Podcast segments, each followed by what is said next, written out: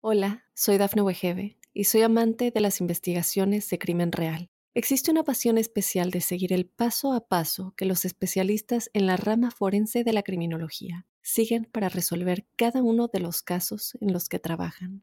Si tú, como yo, eres una de las personas que encuentran fascinante escuchar este tipo de investigaciones, te invito a escuchar el podcast Trazos Criminales con la experta en perfilación criminal, Laura Quiñones Orquiza, en tu plataforma de audio favorita.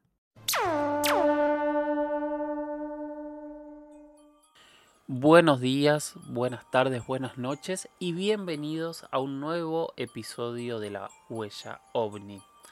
En este caso estamos hablando, me estoy fijando porque la verdad no tengo tan claro porque estoy un poco desordenado, discúlpenme, pero eh, yo sé que esto, hoy vamos a ser bastante temporales, por más que el, podcast por definición debería ser un poco más atemporal, eh, pero estoy terminando de, de preparar la nueva temporada de Inexplicable Latinoamérica, o sea, es mucho, mucho trabajo, eh, grabaciones, recreaciones, entrevistas, sentado en isla. O sea, tengo un equipo atrás muy grande y maravilloso de, gente muy, muy talentosa que está trabajando. Pero bueno, eso me quita tiempo. Eh, y me desordena un poco. Así que pido disculpas por las entregas, pero estoy tratando de cumplir de que por lo menos haya un episodio por semana. Como les decía, vamos por el episodio 12 de esta segunda temporada de La Huella OVNI. Y gracias a todos por estar ahí como siempre me presento, creo que ya deben estar un poco podridos, pero siempre puede haber alguien que esté escuchando este episodio por primera vez. Mi nombre es Jorge Luis Uxdorf, eh, yo soy documentalista, me dedico desde hace mucho tiempo, entre otras cosas, a los temas que tienen que ver con el misterio, con lo paranormal y especialmente con la temática ovni.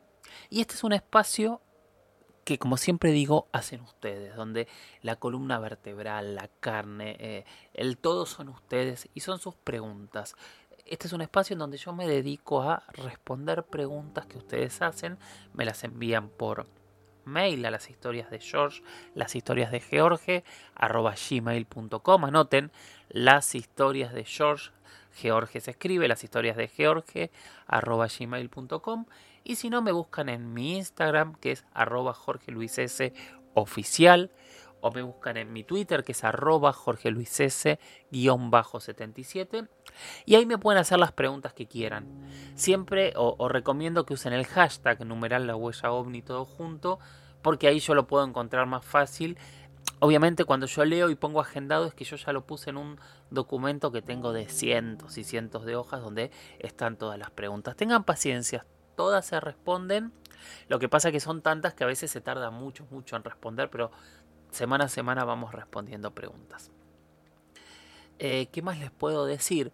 Bueno, síganme y pongan seguir al podcast si lo escuchan por Spotify, por YouTube, por eh, eh, Evox, por, por, la plataforma que, que estén escuchando. Pongan seguir para que les avise cada vez que hay un nuevo episodio. Bueno, antes de empezar a, responder preguntas y demás, me parece que hay un tema del que quiero hablar que todavía nadie me lo preguntó, aunque sí tengo un montón de, menciones y retweets, eh, sobre todo en mi Twitter, que es lo que ocurrió este martes.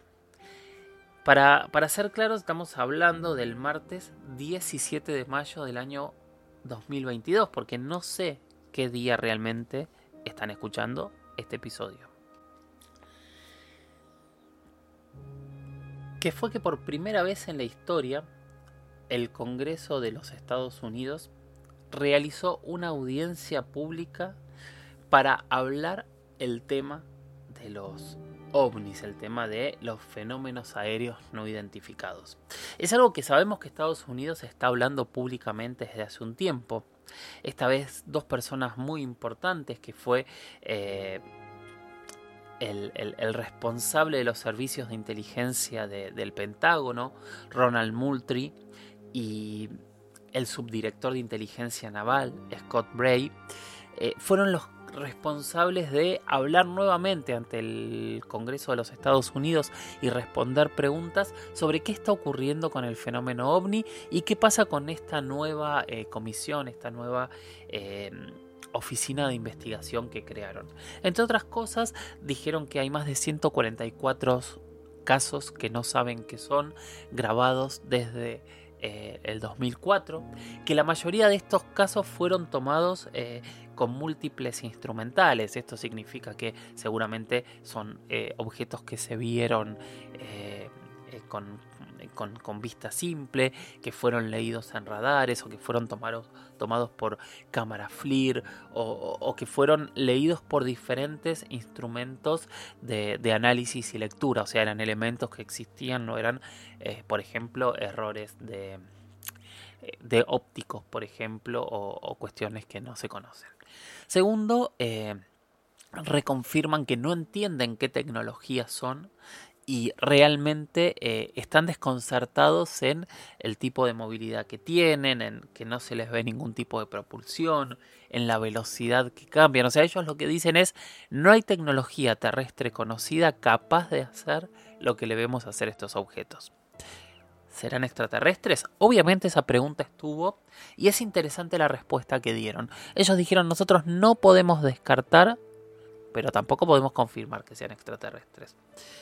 ¿Por qué es importante esto y por qué quería hablar, abrir con esto? Ustedes saben que, que si bien no lo dije en la intro, pero ya los vengo machacando hace tanto tiempo con esto. Machacando es, eh, perdón para, todos los que me escuchan de otros países, me, es un argentinismo, es eh, les vengo diciendo y planteando y les sigo este, marcando todo el tiempo que yo no me caso con verdades absolutas. Yo no compro eh, ninguna verdad que me dé la explicación absoluta de todo.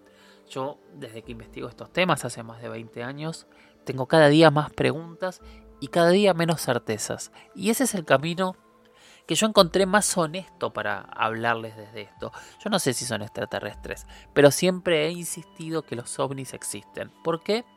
Porque he tenido en mis manos cientos de informes secretos, porque he hablado con miles, miles, realmente miles de testigos calificados que van desde pilotos de avión a militares, astrónomos, a astronautas, a diferentes personalidades que realmente se han encontrado con objetos que no saben qué son. Y tercero, porque todas las pruebas que hay demuestran que estos objetos están en el cielo y es interesante que lo hablamos siempre aquí, pero cuando nos vamos hacia atrás vemos que también están en el pasado. Hace mucho tiempo que hay objetos dando vueltas sobre nuestras cabezas y no sabemos qué son. ¿Por qué no se había admitido antes tan públicamente la existencia de ovnis? Que obviamente yo recalco esto, WAPs se llaman ahora para, para, esta nueva eh, gestión administrativa. A mí me gusta decirles ovnis, este, qué sé yo, no, no, no, no sé, tal vez este, después eh, empecemos a cambiar y, a ayornarnos, pero la realidad es, es una cuestión de, de, moda, o sea, la explicación sigue siendo la misma, son objetos que están volando y que no sabemos qué son. Eh, ¿Por qué están ahora hablando desde Estados Unidos de esta manera? Cuando yo hablaba con militares, con expertos, con, gente que participó del Disclosure Project, que tal vez algún día, si ustedes me lo preguntan, hablaremos de él. Eh, ellos siempre decían que Estados Unidos, ellos pensaban que no admitían que el fenómeno existía porque era admitir que no tenían control sobre algo que estaba sobre su territorio o sea, era algo ilegal, porque conceptualmente un ovni no tiene autorización legal para entrar en, territorio de ningún país eh, y que no tenía ningún control. A eso, personas que creo que hoy empiezan a, ser cada vez más importantes, como Enrique Colbeck, que es un controlador eh, de tráfico aéreo mexicano, que ya lo hemos entrevistado en este espacio y que hace más de 20 años que desde su lugar grita estos fenómenos existen y son peligrosos para la aviación, que fue otra de las conclusiones. Entonces, estoy un poco disperso, discúlpenme, pero yo creo que tiene que ver con, la falta de... Eh, con, con no querer admitir que no hay control. Y entonces, ¿por qué hablan ahora? Yo creo que hablan ahora porque hoy tal vez nos sintamos más cerca de estos objetos si realmente son tecnológicos. Creo que hoy nuestro Dios, nuestro modo de verdad más fuerte es la tecnología. Y la tecnología seguramente nos hace sentir que empieza a hermanarnos con estos elementos. Estamos pensando en viajar a Marte, tenemos cada vez más armas y, naves más rápidas, eh, tenemos estas maravillas en nuestras manos que son nuestros celulares, computadoras que antes o no existían o en algún momento ocupaban habitaciones eh, gigantes, hoy las podemos llevar en, en un pequeño bolso. Entonces, nuestro Dios, la tecnología, creo que pensamos que nos empieza a proteger y al poder tener este Dios tecnología podemos empezar a pensar en estas cosas de otra manera. Se abre un camino y es un camino largo, y no es que cambió algo, no es que a partir del martes 17 de mayo eh, hubo un cambio para quienes venimos investigando, quienes conocemos o difundimos, como es mi caso, no, no, no necesariamente investigo. Eh, sabíamos que esto pasaba, sabíamos que esto ocurría y de hecho cada vez hay más gente que se anima a hablar, cada vez hay más gente que se corre la burla. Entonces, lo único que ha sucedido ahora es que todas estas voces que hace más de 50, 60, 70 años que hablan, fueron avaladas oficialmente. Creo que eso va a generar un volver a escuchar todos los testigos que hubo durante todos estos años. Todas esas personas que para muchos eran locos y que tal vez tienen claves. Yo creo que hay que reinterpretar la historia de la investigación ufológica a partir de este momento pero sabiendo que en realidad no es que se presentó ninguna prueba distinta, simplemente se confirmó lo que todos sabíamos. Bueno, ahora sí, vamos a empezar con nuestras preguntas y respuestas. Hola, soy Dafne Wegebe y soy amante de las investigaciones de crimen real. Existe una pasión especial de seguir el paso a paso que los especialistas en la rama forense de la criminología siguen para resolver cada uno de los casos en los que trabajan. Si tú, como yo, eres una de las personas que encuentran fascinante escuchar este tipo de investigaciones, te invito a escuchar el podcast Trazos Criminales con la experta en perfilación criminal, Laura Quiñones Orquiza, en tu plataforma de audio favorita. La primera pregunta del día la hace Luis Maximiliano Fernández, que dice, hola Jorge Luis, un saludo grande. Soy un fiel seguidor de tu contenido. Gracias, Luis Maximiliano. Tengo una pregunta. ¿No es acaso una prueba evidente del contacto que ha tenido la humanidad a lo largo del tiempo con otras civilizaciones? ¿El hecho de que no exista evidencia concluyente del contacto? Queda claro que alguien ha establecido un protocolo a seguir a todas las civilizaciones que hubieran podido llegar a nuestro planeta. Y esto creo que sería lo correcto para no alterar la evolución de la raza humana. ¿Crees que puede tratarse de un comité galáctico que regula los contactos entre civilizaciones primitivas y otras más avanzadas? Porque en mi opinión eso explicaría el por qué los visitantes solo se limitan a observarnos sin establecer un contacto directo. Creo también que dicho comité galáctico tuvo que haber trabajado en complicidad con cierta élite de nuestra sociedad que a lo largo del tiempo siempre estuvo al tanto de todo y ayudó a encubrir la realidad. Bien, Luis, eh, gracias por tu pregunta. Eh, es compleja, pero ahora vamos a empezar a analizarla y obviamente no te voy a dar una verdad porque no la tengo, pero sí te voy a dar mi opinión del tema. En realidad, eh, Luis, para responderte hay como empezar a, desmenuzar lo que, lo que decís que es interesante. Primero, hablas de un contacto que no quiera modificar la evolución humana. Puede ser, sí, por supuesto que esto puede ser cierto.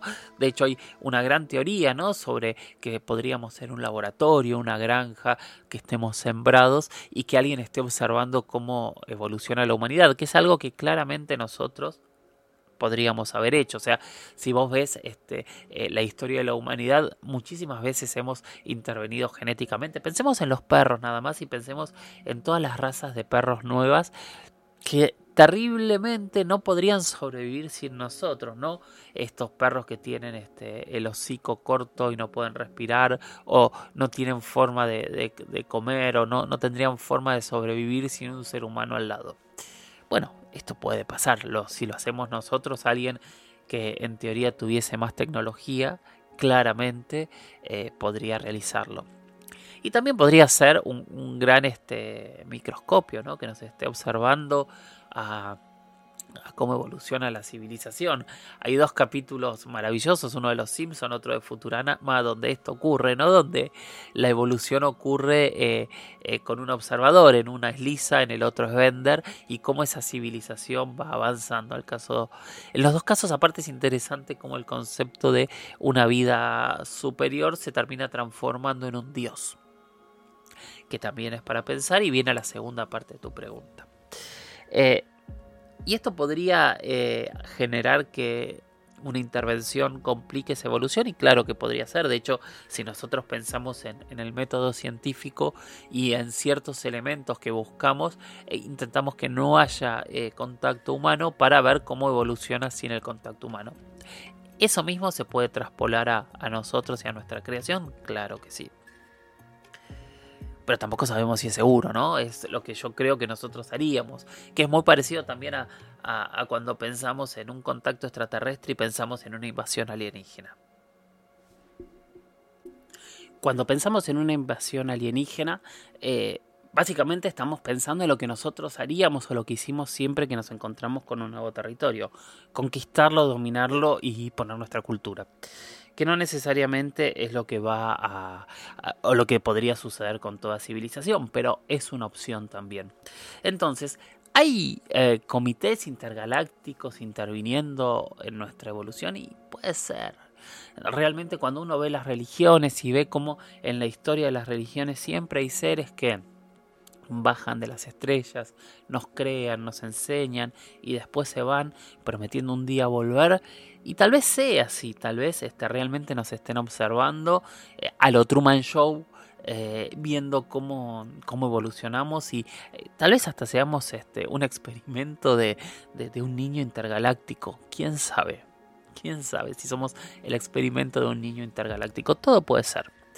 Ahora, cuando hablamos de, em, de las élites y del contacto con extraterrestres y que lo supiesen, esto es algo que se viene hablando desde hace mucho, mucho tiempo. Este, hay planteos, de hecho hay muchos expertos que dicen que hay contactos eh, más allá de, de, lo que nosotros conocemos y que incluso habría contacto a intercambio de tecnología por elementos que necesitan de la Tierra, etcétera. Yo he hablado mucho con escépticos y los escépticos me dicen algo. Un secreto tan grande solo se puede mantener si lo saben solamente dos personas y una de esas dos personas está muerta. Que es cierto, son secretos demasiado grandes para poder mantener demasiado tiempo. Y esto se habla de que hay por lo menos un siglo de, de contactos o 60, 70 años. Desde ese punto de vista, eh, podría ser raro, pero podría existir algún tipo de contacto y un intercambio de tecnología. Ahora, si lo que están buscando estos seres es no intervenir, em, yo no haría contacto con élites porque correría el riesgo todo el tiempo que la información se, se, se esparciese por toda la sociedad. Entonces, quién sabe, tal vez sí, tal vez no. Tal vez eh, también pensar en que somos el experimento de alguien es, ser un poco egocéntrico, ¿no? Es sentirnos de alguna manera ser el centro de, de la galaxia. Y está bien, siendo un experimento no seríamos demasiado importantes, pero por otro lado sabemos que habría una inteligencia superior o un poder superior al nuestro, prestándonos atención todo el tiempo y viendo hacia dónde vamos es súper difícil, Luis, contestarte si yo estoy de acuerdo o no con lo que estás diciendo. Creo que hay muchos puntos para poder pensarlo y analizarlo y es algo que, que ojalá ojalá algún día tengamos algún tipo de respuesta. Creo que hay indicios. Tenemos todos estos indicios donde, de dónde venimos, cómo evolucionamos, qué son nuestros dioses. Todos esos contactos, todos esos indicios son los que tenemos como para que cada uno pueda sacar sus propias conclusiones. Espero que te sirva la respuesta. Sé que tal vez esperabas que te diga sí, esto es así, o, que te diga no. Lamentablemente eh, no tengo esa verdad.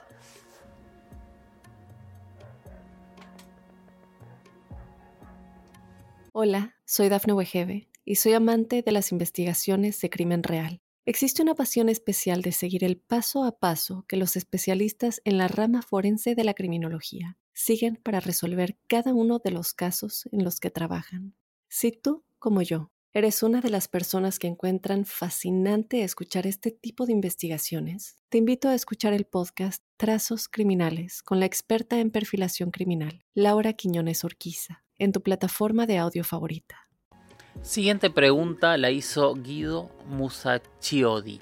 Guido dice, hola Jorge, me gustaría, si en el podcast lo escucho en Spotify, podés hablar de las teorías de los Sendras o portales dimensionales y cómo estarían relacionados con los fenómenos ovnis. Bien. Vamos a sentarnos bien para empezar a hablar de este tema que es bastante complejo, eh, difícil de entender y que mezcla muchas cuestiones totalmente distintas. Los portales dimensionales son eh, una posibilidad física, una investigación que tiene que ver seguramente en parte con eh, lo que nosotros conocemos, hemos escuchado tantas veces con agujeros de gusanos. O sea, son eh, rupturas en un espacio temporal que nos llevarían a otro lugar. Para, hay toda una, una teoría que dice que estas puertas en realidad se llaman sendras Xendras con X a veces, o eh, Xendras del dragón, que son lugares en los cuales ingresando podemos llegar a otro lado. ¿Cómo se generarían estas puertas que se podrían hacer e incluso a, habilitar este, artificialmente? Lo hemos visto en cientos de series y películas de ciencia ficción. Lo que se plantea teóricamente es que una superconcentración de energía generaría poder abrir estas puertas.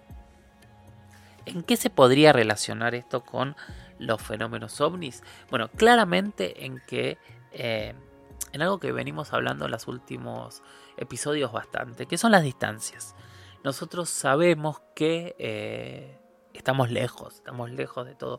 Por ejemplo, esta semana leía que están haciendo una reparación en la Voyager 2, que está saliendo del sistema solar y que están tratando de reparar un problema de recepción que tiene en una de sus antenas.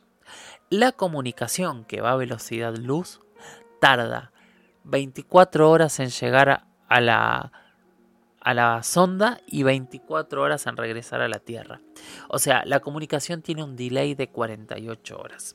Y estamos en nuestro vecindario. O sea, imagínense qué es lo que sucede cuando tenemos que viajar desde algo que está a 4 años luz, o a 20, o a 1000 años luz, o a millones de años luz. Las distancias, para hacerlas como las conocemos, incluso a la velocidad que viaja la luz, que para nosotros es absoluta, eh, serían distancias imposibles de recorrer en muchas, muchas vidas, en una civilización completa.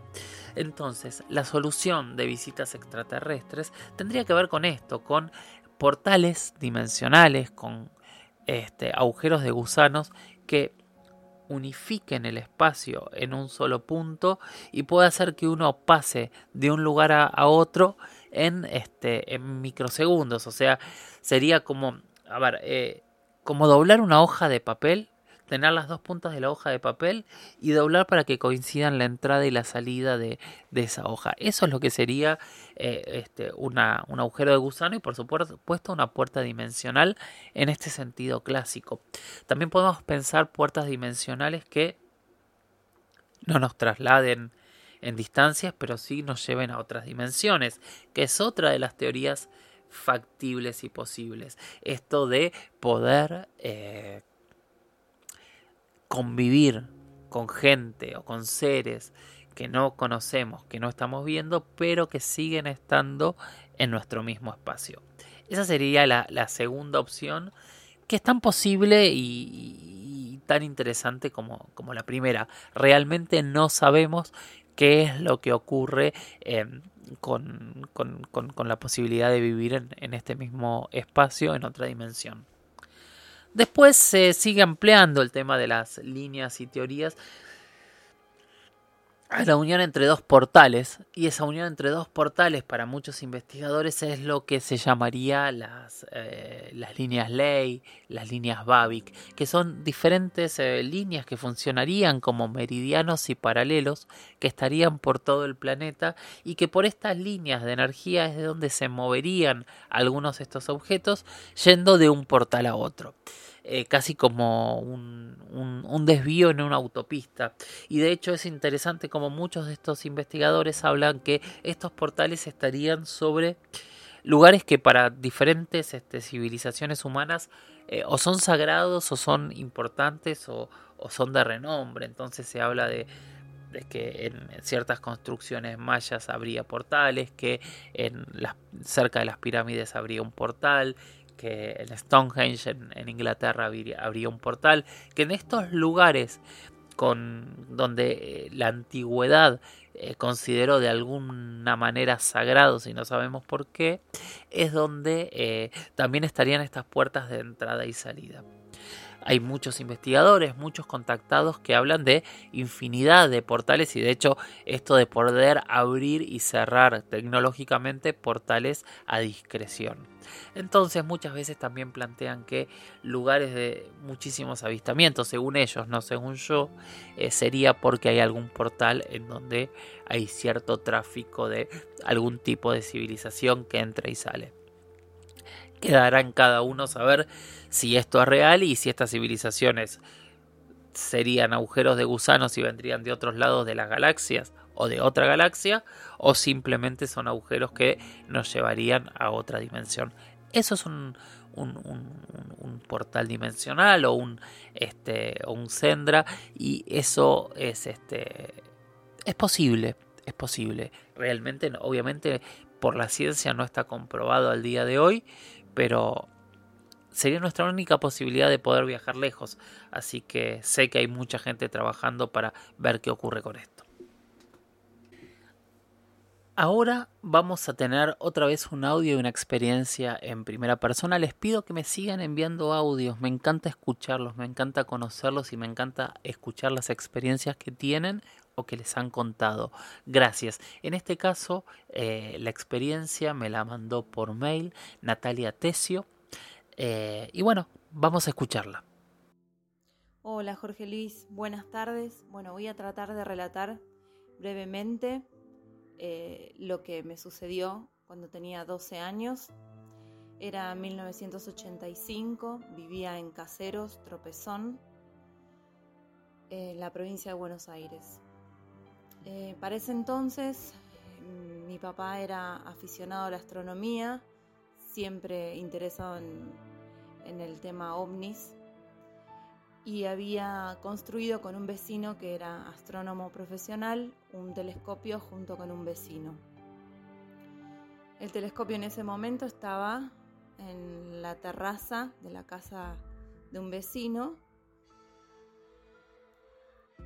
cuando una mañana mi mamá me despierta alrededor de las 10 de la mañana eh, para que vaya a ver algo que estaban viendo con los vecinos en el cielo. Era una mañana clara, soleada, y bueno, todos los, todos los vecinos pudimos ver eh, un objeto en forma mm, oval y lo que parecía tener una antena muy grande hacia arriba y una hacia abajo. Eh, la antena para arriba tenía una luz muy brillante. Hasta ahí fue lo que pudimos observar nosotros. Con el correr de los días tengo entendido, recuerdo que se habló mucho de este objeto, se había visto en gran parte del país, mucha gente también pudo observarlo. Lo que no sé qué fue lo que pasó después porque había sido bastante notorio el hecho. Creo haber visto algún documental al respecto, pero eh, no recuerdo si hubo alguna vez alguna conclusión. No sé si recordás particularmente em, esto que te estoy mencionando en este momento. Gracias Natalia por, tu experiencia. Yo me imagino por, lo que estás diciendo que estás hablando de ese ovni del 85 que justamente y casualmente, porque yo nada, voy armando todo, pero es casual. Eh, hablamos en el capítulo anterior, ¿no? Este objeto que se vio en la ciudad de Buenos Aires y en la provincia de Buenos Aires durante todo un día en septiembre de 1985 y que después terminaron explicando que se trataba de un globo sonda. Pero bueno, en el capítulo anterior... Eh, eh, hago una explicación de muchas cosas que se vieron ese día y yo hice un documental sobre eso que es parte de la serie Contacto Extraterrestre. Y bueno, como siempre les digo, gracias a ustedes por estar ahí. Síganme en, en, el lugar de podcast donde me estén escuchando para saber cuándo hay un nuevo episodio. Pónganme seguir también en mi YouTube. Eh, escríbanme en las redes, a veces tardo un poco más en contestar, pero siempre trato de responder. Y gracias por estar ahí y gracias por las preguntas. Sigan enviando preguntas, sigan enviando dudas, conclusiones y creemos este espacio entre todos. Gracias. Y mientras tanto, lo que digo siempre, sigan capacitándose, sigan pensando, sigan mirando a las estrellas, como hacían nuestros ancestros, los primeros seres humanos, sigan preguntándose qué hay ahí, sigan buscando sus propias conclusiones, sigan buscando argumentos y tal vez todos juntos algún día tengamos una respuesta. Gracias por estar ahí y nos escuchamos en la próxima. Chau chau.